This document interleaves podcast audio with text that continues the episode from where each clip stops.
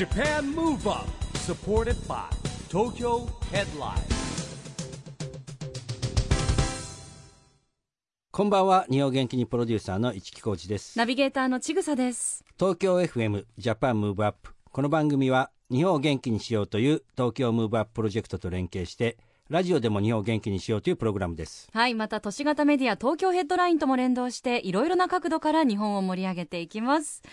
さあ、市木さん、はい。昨年はね、オリンピックも終わって、ジャパンムーブアップ、うん。あの、一時期2020年を目指してって言ってる時代も目指してましたね。はい。ありましたし、えーその先も結構、何々を目指してって言ってたんですけど、うん。もう次なる目標は2025年の大阪・関西まあ万博。そうですね。ですよ2030ね年が SDGs のね、えー目標なんですけれどもまあその途中でね2025年に、えー大阪で開催されます日本万国博覧会。これテーマが SDGs なんですよね。はい、そうですよね。で、あの、我々、子ども未来国連会議もよく番組で取り上げてますけれども、はい、もう開催すべくですね、はい。進行中でございます。万博でね、ぜはい。ひ開催したいですよね。というわけで、今日のゲストはですね、まさにその大阪・関西万博で、催事企画プロデューサーに就任された小橋健二さんです。はい。小橋さんはですね結構ね僕も仲良くしてるね、えー下の世代のプロデューサーの仲間なんですけれども俳優からねクリエイティブディレクターに転身しまして、はい。えーなんとね日本最大級のダンスミュージックフェスティバルウルトラのねクリエイティブディレクターとかですね未来型花火のエンターテインメントスターアイランドのねプロデューサーなんかもやったんですけどもまあなんといっても記憶に残ってるのは2021年の東京パラリンピックでの閉会式の演出ですよねはい、そうですよね。今日はぜひいろんなお話を伺っていきましょう。この後は小橋健二さんのご登場です。 JAPAN MOVE UP、SUPPORTED BY 東京ヘッドライン。この番組は東京ヘッドラインの提供でお送りします。JAPAN MOVE UP それでは今夜のゲスト、クリエイティブディレクターの小橋健二さんです。こんばんは。こんばん。は。ようこそいらっしゃいました。よろしくお願いしおます。願いいたします。はい市木さんは、小橋さんどういうお知り合いなんですか？まあいろんな周りの仲間がみんな共通の仲間が多かったりしてですね、あとあの LDH のあの双子の森森っていうですね役員がいるんですけども、仲いいんですよね彼が。あ、もうあの、そうですね、LDH さんの前身の頃から、うんあのそうそう双子の社長が、まだあの、本当に7人ぐらいしか会社にうんいなかった頃ですね。あ、じゃあもう本当古いお付き合いなんですね。うん。そちらは、ね。いや俺はその時じゃないよ。ね、でそこから派生していやだって周りがほら、市木さんのこの番組組出てもらってる人もみんなみんなね付き合いがあるしで何回かねあの小橋さんにもねスケジュール出ししたんですけどやっと今日あのスケジュールがありましずっとてラブコールはしてたっていう 私も伺ったんですが、はい。ありがとうございます。ようやく我々も願いが叶いましたね、ようこそいらっしゃいました、だってもうウルトラですよ。そう仕草がねですよね。仕草のもともとダンサーですから。ああ、そうです。ええはい。え で私音楽大好きなんですけどただこのウルトラジャパンは実は私まだ未経験でずっと行きたいなと思いながらも市木さんに先を越されるっていうまさかの先市木さんは行ったことあるんいですもんねや僕はだってもともとほら ABEX の創業メンバーの仲間だからウルトラってやるって言ってまあ A ネーションみたいかなと思って行ったわけですよ。はい。野外の中のねやもう簡単に言うと野外ディスコかなみたいなイメージで行ったんだけどまあそういうことですよねそうですね音楽フェス、まあ、ダンスミュージックフェスティバルですね。ダンスミュージックフェスね、うんはい。都市型のダンスミュージックフェスティバル。はいこちら、クリエイティブディレクター務めていらっしゃるということで、あ、僕はもうね、5年で卒業してるんですよ。うんまあ、はい。クリエイティブディレクターを務めてらしたとはいいうことで、もうあのもともとアメリカのフェスそうです。マイアミで、あの、発祥したフェスで。でそれをあの、まあ、日本で開催するにあたった立役者でまあ、あの、ABEX さんと一緒にやったんですけど、うん。まあ、気づいたらあれよあれよと自分がクリエイティブディレクターで仕切る側になったっていう。ああなるほどね、はい。なんかありがちな ABEX プロジェクトだね。パターンですね、うん。いえいえでもなんかこう縁がね縁を呼んで、うん。こうなるべくして大きなことを成し遂げるっていう確かイメージありますよねいやそう。でベックさんね。あとほら僕らがプロあのビヨンド2020のメンバーである吉田匠っているじゃないですか、はい。若く若くして頑張ってる、うん。あの兄貴分ですからねいやいやいや、でもね、彼が本当にね、まだね、10代だか20代になったばっかりの時に、はい。まあ出会って、で、なんか映像やってるって聞いたから、うん。僕いきなりあの、ウルトラのメインステージで VJ やらしちゃったんですよね。あなるほうどわ。でもそれがやっぱり経験と箔がついたんじゃないの？そうそう、でも。もう直感ですよ。で、その後スターアイランドっていうので、はい。もうテクニカル花火ですね。な部分。花火の。うん。はい。スターアイランドってあの、未来型花火エンターテインメントって言って、うん。はい伝統の花火とテクノロジーと、うん。あの、ショーをショーエンターテインメントにしているやつがあるんですけど、うん。まあ、そこで匠君も一緒にドローンやったりとか、テクニカルの部分でも一緒にやってきましたね。そうですよね。あのスターアイランドって僕らの経済産業省でワーキングやってるんですけど、はい。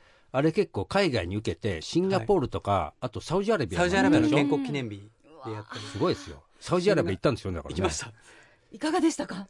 いやーもう、あのー今までね、誰も、ほとんど日本人の人行けない場所ですから、まあ、結構緊張しましたよね。ね。なんか、ここでもし失敗したらどうしようとか。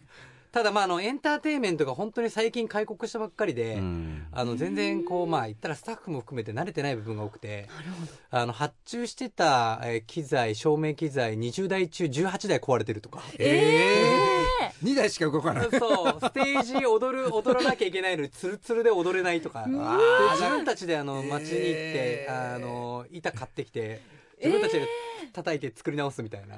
だってそうだよね日本みたいにどっか行ってねいろんなものが手にすぐ手に入るわけじゃないでしょだってそうなんです。そうなんです。過酷なあとね、あの、国王の、あの、別荘の目の前で花火上げたんですけど、うん当日、あの、台船が入らないと、うんあの、もちろん、海の上から花花火上げられないじゃないですか。はいなんですけど、本番直前に、あの、台船入れようとした時に、すいません、あの、国王が今、あの、釣り始めまして、とか言ってて。で、誰も、誰も、誰も言えないから、誰も止やめめられないですよ。てくださいとか言えない。言えないんで、いや、本当に、すごい話だね。あとね、30分釣りが止まんなかったら、今日できなかった。建国記念日なのにっていう。で、ギリギリになって、すごい国だねあげあの、ここ今釣り止まりました、みたいな。あんまりヒットしなかったんですかね。すごいねでも。自由自由なはいすごいそいやんな裏話が。あの花火を持ち込むのも結構大変だったって聞いたんですよ。いや、大変でしたね。これがまたね国が違うから、あそっかもう今まで、まあ、もともと海外に日本の花火を持っていく自体が難しかったんですけど、はい。シンガポールの時も本当大変だったんですけど、サウジアラビアはもっと大変で、まあ、いくつかも取り扱いがね、いくつかもう持ってけないものとか、はい。あと、海外から回したんですけど、それがもう入れ、入国できないみたいなことが起きたんですけど、まあ、あるものでどうにかこう組み合わせてやりましたね。なるほどね。あーもう本当そういう時って臨機応変あ、がそうです。求められるそうです。見てしる人はもうそれが初めてなので、そうですよね。まさか裏で決められたシナリオかのように見せてく。もともと予定通りですよみたいな感じでいや、ねもう予定調和なんてことはないです。ないですあはい。ね裏はいやねだって日本のお台場だってね残念ながらほらコロナ禍でねちょっとまたはい最近できてないんですけど、まあねやっぱりあそこで花火見ながらう、ん。もう砂浜にねいろんなあのなんかゾーンも分けてねあのデッキチェアがあってベッドがあったりもしたからね、そうですね。いろんな花火の見方を提供したんですよ。うん。へえ、い、やー本当の一言でクリエイティブディレクターというねそう。肩書きですけど本当にそのお仕事は多岐にわたるしアイディアもねえ俳優ですよ元。そうなんですよ。元だから私はもうドンピシャなんです世代が。あちなみに俳優はもうやめたの？あでも最近も少しそうですね。でややめたって決めてなくて、ね。まあ何か機会があったら、うん。そのスタンスがまた素敵であの拝見できる機会もなるほど。ね作ってくださってるのでもう本当私はもう世代なんでもうもう完全にこの俳優さんあのそうです。うん。一つ違い。あ、そうですか。え一つ違いなんですけどもうめちゃくちゃ見てたのでドラマにありがとうございます。出られてるのを。ありがとうございます。お恥ずかしい限りですガラスの仮面とかも見てました。あありがとうござい。ますあじゃあ後でねきっと記念写あ真りがとうございます。いや、よかったです、記念撮影で。あ、後であのセリフ言ってもらおうかと思ったらどうしよう。そんなその恐れ多い。えー。いやでもね数々のセリフもね本当に名台詞とかもありますしこう、小橋さんを俳優さんとしてご存知の方からすると今のお仕事って、はいもうなんか全然違うんじゃないかって思われる方も多いと思うんですけどはい。方向転換っていつぐらいからこう広げていく作業っていうのをそうですね。まあ自分の中で広げようと思ったりとか、こうなろうと思って何かこうう、ビジョンを志していったわけじゃないんですけど、うんまあなんか、なんとなくこう俳優やってる時って、やっぱ俳優だからこうしちゃいけないとか、俳優だからこういうとこ行っちゃいけないっていう、こう頭でこう思考で物事を考えて自分のこう可能性というか枠に閉じ込めてたんですよね。でもやっぱそういうのってやっぱり自分の直感力みたいなことを閉ざしていくんで苦しいじゃないですか。でもその苦しいってことも思わないようにその感情を振っとけみたいな状態で、いわばロボットのような、あの時代もあったわけですよ、僕の中で。うん。でもなんかこう男は漠然と30からと思ってで自分の30代を20代半ばの頃にパッて見据えた時にあなんかそれなりの生活とかそれなりのポジションはあるけど自分に嘘をついてそれで成功してもそれは自分なんだろうかと思ったら、うん。なんか怖くなって。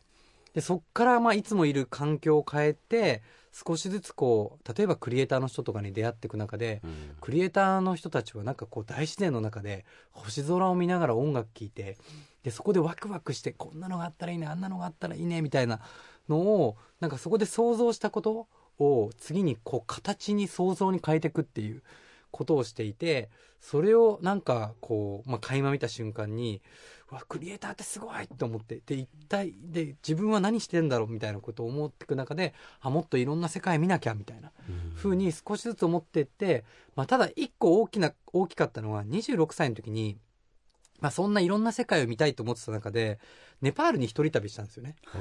でそこでまああの山を登っていった中でいろんなこう景色に感動しながら、最後こう山を降りた時にたまたま路上で会った少年がいてうん。その少年は自分と同じ年でで、まあ、家に連れてってもらったんですけど、まあ、自分よりもちろんお金もないし地位もないんですけど、まあ、本当に可愛い娘さんとあの奥さんと暮らしていてでも自分のあの子供を学校に行かせるお金がないんだっていう必死にねこう訴えていてでもなんかそういう姿ってなんかこうテレビでは途上国の人見たことあったけどなんか現実に目の前にましてや自分と同じ年っていうのを見たことなかったんでなんかこうちょっと心打たれつつも実はこのなんかこう自分の中では劣等感を感じてしまったんですよ。うんでまあ彼と一緒にこう夕日をねこう見にこう彼のバイクの後ろにまたがって山を登ってる時になんかおえつするぐらい号泣しちゃったんですよ。うんでそれはなぜかってその時は分かんなかったんですけど後から振り返ると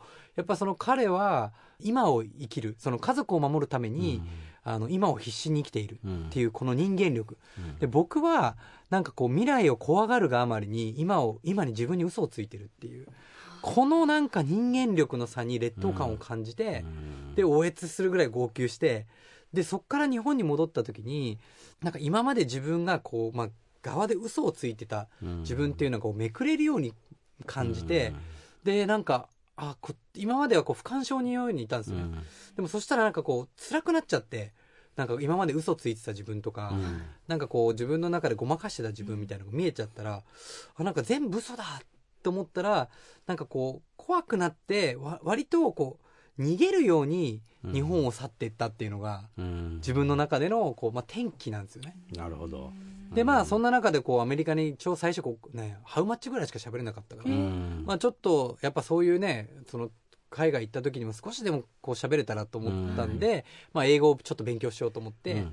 勉強して、まあ、その中でこう、まあ、アメリカに滞在中に春休みにあの外国人とアメリカを横断した時の LA からこうマイアミまで旅した中で最後ゴールがたまたまマイアミだったんですけど、はい。そこで路上で偶然日本人の DJ の人に会って、えー。何やってんの？みたいなうん。ふうになった時にいや今世界中でからこんな DJ が集まってきて、うん。いろんなところでパーティーやってるよと、はい。でその中で一番でかいフェスがあるから行ってみなよって聞いたのがウルトラ。ミュージックフェスティバル、えーなんかこうなんかす運命っていうかストーリーだねやっぱり。いやーそう。でもその時はまさか自分が何年後かに自分がなるとは思ってないんですただその時に感じたのはフェスってうん。さまざまな境遇な人がやってきてで音楽という共通言語をあの言語にうん。なんかこうさまざまなこう自分の、まあ、内側に気づくとかなんかこういろんな感情を交わしてるなって、うん。まあ、かくいう僕もいわゆるこう自分探しをしているようなうん。俳優辞めてこれからどうしようみたいな思ってた時に今までどっちかっていうとハフトゥーだった自分があ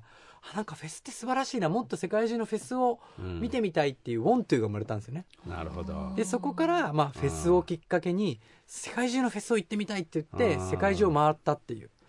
まあ百聞は一見にしかずっていうかねもう今の話聞いてて僕はまたね秋元康さんの名言を思い出したね、はい。成功は後からついてくるっていうね。サあクセスストーリーっていうのは何かが生まれてるから、後からこうサクセスストーリーって生まれるんだって一木君って言われたことあるわけ。そうですね。ね。こう運命の子なんだけどそこにアウトプットができて初めてそれがつながるわけじゃん話がまた、うん。いや素敵な話ですね、えーでも「ハフトゥーから「want to」にそうです。変わって、うん。またそこがね一つのうん。きっかけになってうん回り出すっていうの本当に素敵なお話、まあでもねすぐ実は回ったわけじゃないんですよね。お紆余曲折がまあいろいろこう世界中回ってきて何でもできるような気になって戻ってきたんですけど、うん。もう全然うまくいかずにでも30歳直前には貯金も底をつきでもう精神的に追いやられて最終的にはなんか肝機能障害って肝臓を壊して死の淵をさばよみたいなあーえーそれはね、お酒飲みすぎたの？いや違うんですよ。ストレス？実はねものすごいストレスで医者に行った時に言われたのは肝臓と肝臓は直結してるって言われて。あ、なるほど。で肝臓が出るぐらい。そうそうそうそう。なるほどね。そう。えー。でその時に自分の体を治すために、復活するために、まあ、ちょっと海の近くに引っ越して、うん。でこう体を治すモチベーションを作るために自分の誕生日が近かったので、まあ、自分の誕生日をあの人にもてなされるよりおもてなししようと思って、うん。作ったイベントが気づいたらそこでめ仲間ができうん。ノウハウができ、うん。小さなイベントがだんだんだんだん積み重ねていくうちにうん。大きくなって気づいたら企業からもオファーが来てである時にウルトラがアジアに初めて上陸するよって言った時に、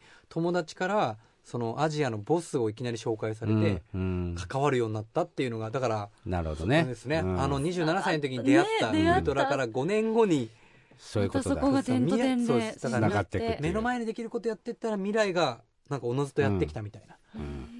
感じだった、いや、すごい。今本当でも駆け足で多分小橋さんのライフストーリーを、うん。ねあのうん。教えていただいたわけなんですけれどもこれもう3時間特番いりませんか？いやそうなんですよ。すいません。本当にすええいません、こんな駆け足で説明していただいてしまって、はい。なんでもうまあコンパクトにねちょっとまとめなきゃいけないんですけど。ですよ。でもあのあご本出されたじゃないですか、はいはい。そそちらの方にはライフの話はあまり？あしてますもう。いっぱいはい、割とじっもうくりしてくださってるんです自よね。叙伝ぐらいな感じでそうですよね。赤裸々に語ってはいるかもしれない、なのでもっとちょっとセカンド詳 ID しくっていうねって思う方まあ、はこれあのセカンド ID 手に取っていただき今ですねあのラジオもいろいろ進化しておりまして、はい。本放送以外にはオーディっていうところではね。あフルにそうですね。フルに流れるようになってますね。で今オンエア聞いてる方、はい。もうちょっと長めのバージョンもオーディにはい。時期アップされますので、だいたい週明けくらいにアップされるので、チェックしていただければと思います。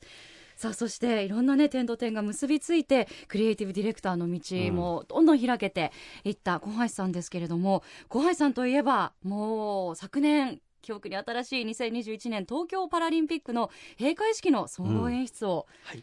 されました、ねされていやあのさっき話したんですけど、ええ。あのあこの番組にも出たことある、はい。ゆるスポーツやってる澤田君っていうのがいるんだけどね、はい。あの澤田君とかのチームがなんかねそうですね。えーなんか手掛けたというふうには聞いたんですけども、はいもうそう。だって結構特感でやったんじゃないですかねまた。いやーまあ詳しいねあのうん。スタートはいつっては言えないんですけど、あーまあね。まあ、うん。想像するにかなり、はいまあ、短い期間の中でやったでしょ？全勢力を込めてやりましたね。だってほら僕らももうけ結果的にこうさ先送りっていうかえ亡くなったんですけどもあのギリシャのね、はい。えー聖火引き継ぎ式子供たち行くやつも全部出来上がってたんですよ、はい。はいはいでリアもやって、えー森会長とかにも見せてで次に来たのがオリンピックの開会式閉会式やパラリンピックの開会式閉会式。なんかこう入れられないかなって言ってたんだけどね今大変だなって思うのはどんどんどんどんプロデューサー変わったじゃないですか。そうですね。もうだって大変でしたね。1か月ぐらい前に急に変わっちゃったから。そうですね。いろんなことが起きまいろんなことが起きた中であの短時間でやったっていうのはすごいですよねやっぱね。いやもうだから始めるとかもう引き受けるときに決めたのは、うんまあ、どんなことが、まあね、それこそうん。中止っていうシナリオもあったので、うん。うん。どんなことがあっても、うん。まあ、全ての流れを受け止める受け入れようって決めたんですよ。だからそれでもう最後までやりきろうと思ったので、まあ、本当にこう、まあ、結果自分があの、まあ、いわゆるこうショーディレクターみたいなこと言われてますけど、うん。まあ、自分一人のこう自分よがりなことじゃ決してできなかったですし、うん。まあ、あらゆるこう目の前に起きるトラブルとか、うん。まあ、思い通りにいかないことも含めて全部こう流れたと思って受け入れながら進みましたね。そうだよね、まあもう、あた確かにそう、あそこはもうだから開き直るしかないなって、もう最後の方はいやみんな思ってましたからね、はい。もう、もうなんとかなるなるっていうか、もうなるようにしかならないっていうね、うん。自然体というか、まあね、そんな小橋さんがですね、はい。えー今度はね、オリンピック・パラリンピックが終わりましてですね、次の、やっぱ日本のね、えーまあ、このコロナ禍も落ち着くと思うんですけども、ええ。ーグローバルに展開するのは2025年のね、えー大阪・関西万博ですよ。えー催事客プロデューサーに昨年の暮れね、えー就任という発表がありましたけども、はい。あのまあ、実はね、僕らもこの番組も連携してるんですけど、えー SDGs ピースコミュニケーションプロジェクトとやってましてですね、はい。えーこ世界の子どもたちが集まってですね、えー2030年に向けて、えー子どもたちがどんな未来にしてほしいかっていう語るですね、はいえー子ども未来国連会議という立ち上げたんですね。はい。はい。でこの平和国家、日本からね、こう2025年に世界の子どもたちがピースコミュニケーションをね、発信していくっていうのをね、うん。えー今ですね、今あのスタートしまして、2021年が1回目、2022年が2回目、2023年が3回目でしょ、2024年が4回目、2025年が5回目、5回目5回目記念でやるんですけども、まあね、いろんなハイブリッドでもできるかもしれないし、なんかね、こういう意味ではですね、えープロデューサーになった小橋さんにもですね、えーぜひその頭に入れといてほしいなと。はい子供これがやっぱり子供ですよ。いやグローバル。本当にそう思いますね、うん僕も本当に子供ができて、うんまあ、子供からすると、うんもうなんかこう分断ではなくて世界中の人ともうすでにつながってる状態なので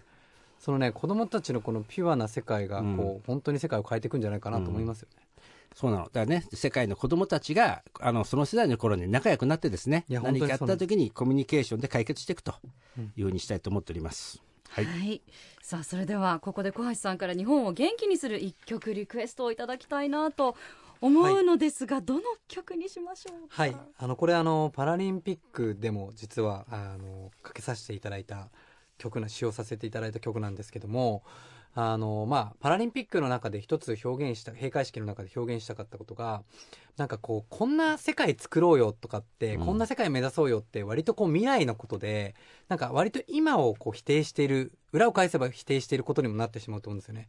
でそうではなくて、この今この世界も見方を変えればもうすでに素晴らしいんだよって。なんかやっぱそういうことを表現したかったので、まあ、ありのままの姿で一人一人が輝いてる姿を見せたい。そう思って、あの、パラリンピックの閉会式をやったんですけど、そのパラリンピックの閉会式の最後に流れた曲なんですけど、まあ、まさにこの世界、空が青くて、雲が白くて、木々は緑になってっていう、それだけで本当にもう美しいんだよっていうような気づきの曲だなと思って、素晴らしい曲だなと思って、その曲をかけさせていただきます。ルイ・アームストロングで What a Wonderful World です。Japan Move Up 閉会式ではローグの奥野淳さんが歌い上げて本当に大きな反響を呼びました。曲は小橋さんの日本を元気にするリクエストルイ・アームストロング What a Wonderful World でした。パラリンピックの思い出がこうバーッとね蘇った方がたくさんいらっしゃると思うんですけど、このお仕事市木さんしてると私もあの閉会式後に、あのイベントのお仕事で、あの監督さん演出とかのイベントの方がこう携わってた方がいらして、本当にあの小橋さんも SNS でもたくさんの方が参加して、みんなの力を合わせてうん。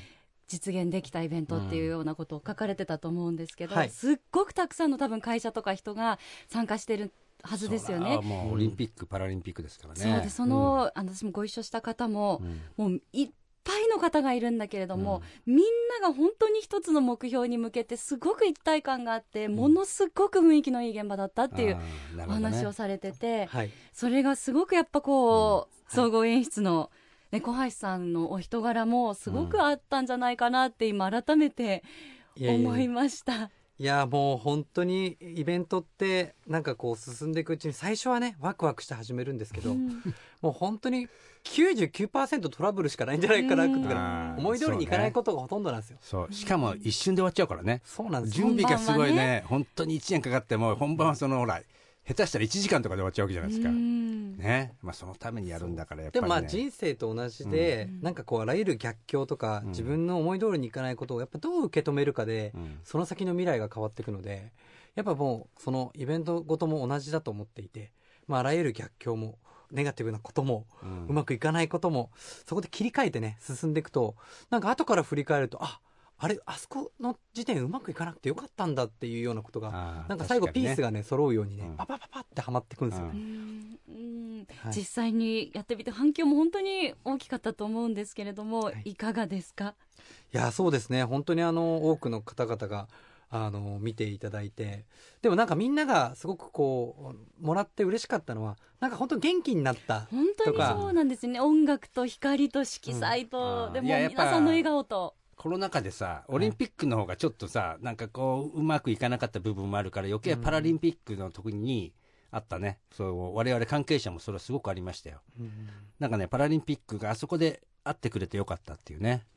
いやなんか本当にあの関わってくれた障害の有無、あの抜きに本当に一人一人があの全身全霊であのその瞬間を楽しんでくれたっていうその、うん。え楽しんだ笑顔とかそれが全てこう人に伝わったんだなとは思うんですよね。うん、取りそうですよね、パラリンピック閉会式、世界的にも、えー評価をされましたイギリスのガーディアン紙は、東京の閉会式、記憶に残るパラリンピック大会のために理想的な見送りの式典という見出しを、えー出しました。まだ今あの YouTube なんかでもうんその様子が、はい。ね、じっくりと見られるので、えーまた見たいなという方、実はあの時見逃したんだという方、ぜひチェックしてみてください。はいさあ、今夜のゲストはクリエイティブディレクターの小橋健二さんです。後半もよろしくお願いします。よろしくお願いします。小橋さん、この番組はですね、うんえー日本から世界へ発信するコミュニケーションによる社会課題解決に向けた SDGs ピースコミュニケーションというのをですね、テーマにしておりまして、まあ、まさにね、今いろんな話してきましたけど、はい。今日はですね、あの、小橋さんの SDGs ピースコミュニケーション宣言をお願いしたいんですが、はい。これね、SDGs ピースコミュニケーションに向けて、私、小橋健二は、人々の魂の記憶を呼び起こす。おおなるほど。呼び起こします。呼び起こします。呼び起こします。はい。その心は、はい。あのーまあ本当に、まあ人間がうんもう何万年とこの地球上にいる中で、あの、あった記憶っていうのが、多分ここ本当に数十年、数百年、まあ100年以内で、うん結構忘れちゃってること多いんじゃないかなって。つまり何かっていうと、僕らはやっぱ自然に生かされて、この万物に生かされて、うんそしてあらゆるみんみんなのこう一人一人の力に生かされて生きている。うんもっと言うとこう先祖に生かされて生きているとか、うん利己的なことではなくて、やっぱいろんなこう利他によって自分は生かされているっていうことを、やっぱこうちょっと忘れてしまっている。で、まあやっぱりこう20世紀はあの物質文明って言われて、物や経済が優先的だと言われてた時代から、やっぱり僕は21世紀っていうのは心の時代だと思ってるんですね。うんなのでやっぱりその心がファーストである。うんもちろん思考っていうのはすごく、あの、いろんな情報があると思考でいろいろこう情報で、あの、巡ってしまうと思うんですけど、まずはハート、心が先にあって、で思考はそれを解決するための、うん。まあ、道具、ツールとして使うべきだと。でも今どっちかというと逆転してしまってるので、そね。心、思考、その魂っていうのを、うん。やっぱりこう呼び起こすために、うん。時に我を忘れるように、うん。我を忘れるような楽しい体験とか、うん。圧倒的な感動とかすると、うん。ちょっと思考から外れるじゃないですか。うん。究極の棒が。その棒がの中で自分の内側から出てくる魂っていうのは、これずーっともう先祖代々から眠ってるんですよね。うん。ちなみにあの、先祖って、どのぐらい、自分の先祖って何人ぐらいいると思いますか？えー、何人だろう？だってさ、もう遡って、それは、何百？いや、まあ、何百じゃ聞かないでしょ。だって人類生まれてからだからさ下手したら日本の人人口ぐらいいるんじゃないかなっていうご先祖様何何億人？何？一億、もう1万人はいるだろうなって気がす1る万人？1万人？1万人。1万人？10億人以上いるって言われてるんですよ、ああ、ね。でもそうかもね。10。億人？はい。いや10億人だって以上いるんですか？だって人類始まってから考えたら、だって、まあもちろんほらあの、亡くなって生きて、亡くなって生きてって繰り返してもこういうったらさ、どんどんどんどんえ枝は分かれていく枝分かれていくじゃん。だって、元を正せば天皇陛下だって、からみんながこう、枝分かれしてみたいな話一緒。そうなんです。はあでそうやって考えるともうせご先祖様から預かった英知っていうのはん。とんでもないあるんですよ、はい。だからやっぱこう自分よがりうんぬんじゃなくてやっぱそのもの自体に感謝しなきゃいけないわけじゃないですか,、だから今あることに感謝しなきゃいけないわけですよね、達してるね、やっぱね。そうだよね。そういううこうあの魂っていうのがあるにもかかわらず自分がどうしたいあるもちろんいいんですけどそれもでもやっぱりそのこの今あるありがとうっていうのはあることがむ、難しいって書いてるんでん。そう。そのことに立たされてることに感謝するっていうことをね、するとやっぱその自分のやっぱこの魂を、うん。だから SDGs っていうのも頭でっかちになってなんかこうしなきゃああしなきゃではなくて本当にその魂が目覚めて感謝すれば SDGs っていうのがこうね当たり前になっていくことなんじゃないのかそうですよ。まあ結局地球に優しくしないと人間が生き延びれないっていうことだからね。な、はい、結果としてはねこう見えないこう循環っていうのは自分に戻ってくるじゃないですか、そうですね。だから利利他っていうのはまあ本当は自分ではないうん。何者か他者に対して、うん。何かこう奉仕していく。それっていうのは一見すると直接自分には返ってこないんですけど、うん。結果としていろんな自然とか偶然とかであの自分に戻ってくるので、うん。なんかそういう思考ってもともとね日本人って持ってたと思うんですけどね。ちょっとこの数十年の中で忘れていや、僕もね、それをすごい感じてて、はい。やっぱり僕らって実はすごく産業革命以上にね、IT ができたから、はい。インターネット、はい。これで劇的に世の中変わったわけですよ。はい。で、ちょっとやっぱり技術進化だって、もうその経済競争だっていくときに、うん。これは一つやっぱりその、いまあ、いいい意味でって言っちゃいけない、まあ、コロナ禍でグローバルに世の中がやっぱりこれじゃいけないなっていうこと気づいたはい。じゃないかなってすごい思うんですよね。うん。だからその働き方だけじゃなくてさっき言った幸せって何なのってこととか、そうですね。前ねテリーさんが言ってたけど人間が作れないものにね一日何分か触れてくれって言ったんですよ。自然のものに。自然のものに、それによってこう、うん。やっぱり競争だなんかややらなきゃいけないってねどこまでやるんだってよくほら会社でも。成長性ね要は毎年伸びていかなきゃいけないってどこまで行くんだよみたいな話じゃないですか、そういう意味では本当にこうスピリット。で僕も感じる。日本やっぱりだから今僕も全国の小学校行ったり、はい。大学生の授業ととかでねカリキュラムで今提案してるんですけどこう今言ったソウル？スピリット持ってるやつを育てたいなっていうのははい。すごい感じますよ、いやー、もともと本当にね、うん。持ってたので、うん。もうちょっと気づけば、うわーって伝染するんじゃないのかなとそうなんだよね、うんうんそういう意味ではね、はい。そういう時代に求められるエンタメはい。みたいなのもきっとね、どんどんクリエイターとして世に送り出してくださると思うんですけど、はい。どういうものが何か構想されてるものでありますかとかどいうものいうやがーもうでもあのテクノロジーっていうのはやっぱその、ある意味こうまあ現実を作るためのサポートだと思うんですけど、うん。やっぱり一番大事なのは僕はすごくこうアナログ的な体験だと思っていて、うん。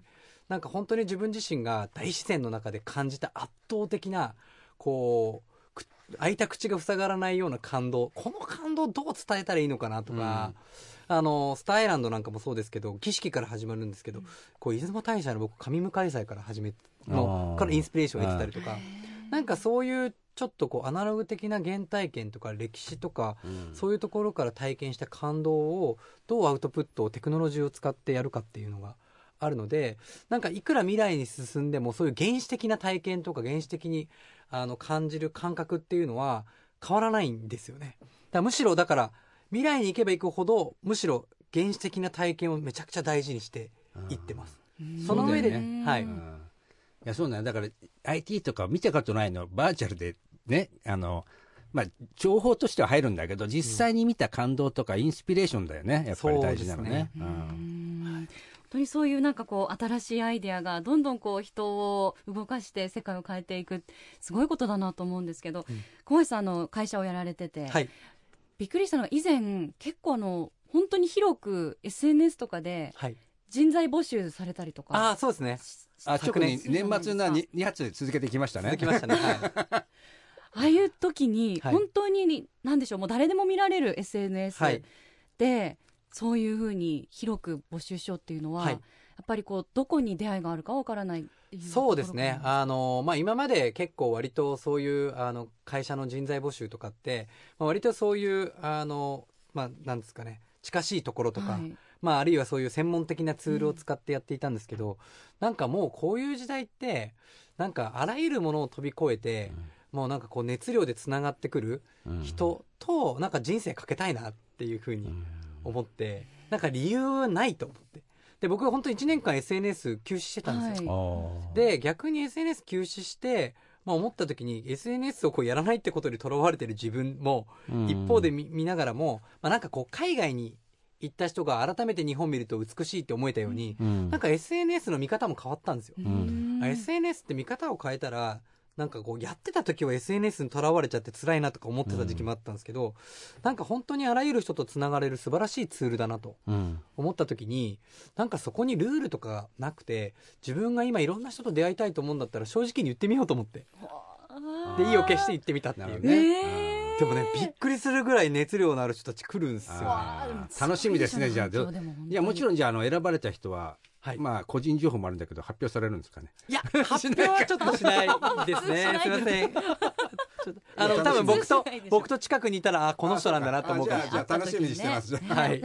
どういうところをご覧になるんですか？そうやってこう一緒に働く人を、はいまあ、選ぶ側というか会社の方として。そうですね。まあやっぱりあのまあもちろんいろいろ専門的な知識だったりとか、即戦力でできる人っていうのはもちろん大事なんですけど、それ以上に大事なのはやっぱり、まあ、人間的にこの魅力があるかっていうことですよね、うん。あこの人どんなことがあっても要は人生ってねこうさっきのイベントじゃないんですけど思った通りにうまくいくことばかりじゃないじゃないですか、あらゆるこう試練や逆境があるんですけどでもやっぱり必ず信じられるなっていうか、やり遂げるなっていうことをやっぱりその情熱というかあの志というか人間性というか、やっぱそういうこの人間のエネルギーみたいなうん。ものってのはやっぱ一緒にねいるいてやっぱり常にエネルギーを交換するしたりするのでやっぱこうそのエネルギーっていうのはものすごい大事なんで、うんそこを最初はまあ文章から読み取り、うん。まあ実際にこう面談して読み取りっていう感じですね。うーんやっぱり人間力。人間力ですよ。ねえ。そして熱意、うん。なんか本当どの企業でもお仕事でもきっと共通する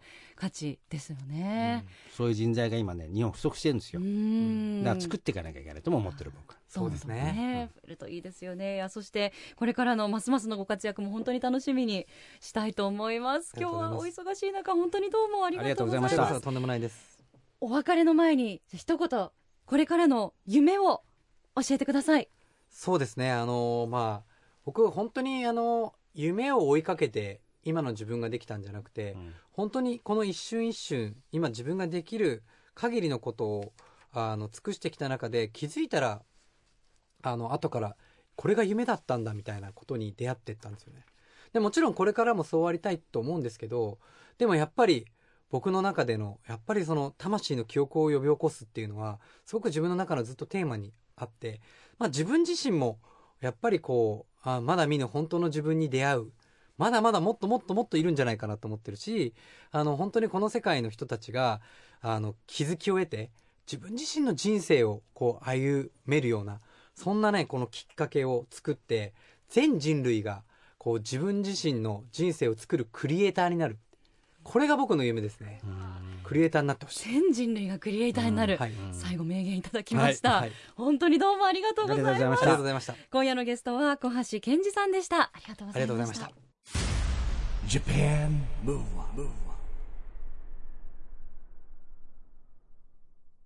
ここで東京ヘッドラインからのお知らせです。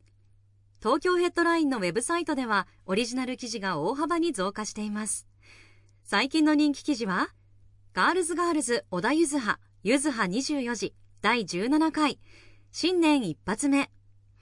かっぱ寿司本格ラーメン第16弾はなんつって。古谷店主次はうちにと心待ちに。フルキャストレイザーズが王道のクランプショーケースで3連覇。シーズントップにも躍り出る。米倉涼子綾野剛横浜流星が若者に本気回答。俳優が転職だと思ったことない。自分の代わりはいくらでもいる。などがよく読まれていました。その他にもたくさんの記事が毎日更新されていますのでぜひ東京ヘッドラインウェブや SNS をチェックしてくださいね。Japan Move Up 今日はですねやっとクリエイティブディレクターの小橋健二さんに来てもらいましたけどもまたまたね、えー、ちぐさが同世代で、えーなんとドラマまで見ていたという。見てました見てました。バラエティーもで、うん。出てらっしゃるの見てましたし、はい。でも本当ずっといろんなね形でご活躍されててすごいなと思いました。やっぱ今あることに感謝するっていううんスタンス。こうパラリンピックのうん。もう今すでにある世界が美しいんだよっていうメッセージにもつながるしすごい一貫してそういう思いをお持ちでそうですね。素晴らしいことですよね。で僕話聞いてて思いましたけどやっぱり海外体験が結構きっかけになってますね。これね。そうですよね。ネパールとアメリカ。うん。やっぱりね。本当いろんなところを、あの旅されてるので、うん。そういったところもきっと著書に書かれていらっしゃると思うのでぜひ著書の方もお手に取ってみてください、はいさあジャパンムーブアップ。今週はお別れのお時間です。次回も元気のヒントたくさん見つけていきましょう。はい。これからもみんなで知恵を出し合って日本そして世界をつなげて地球を元気にしていきましょう、はい。ジャパンムーブアップお相手は市木浩二とちぐさでした。この後も東京 FM の番組でお楽しみください。それではまた来週。来週。 JAPAN MOVE UP。SUPPORTED BY 東京ヘッドライン。この番組は東京ヘッドラインの提供でお送りしました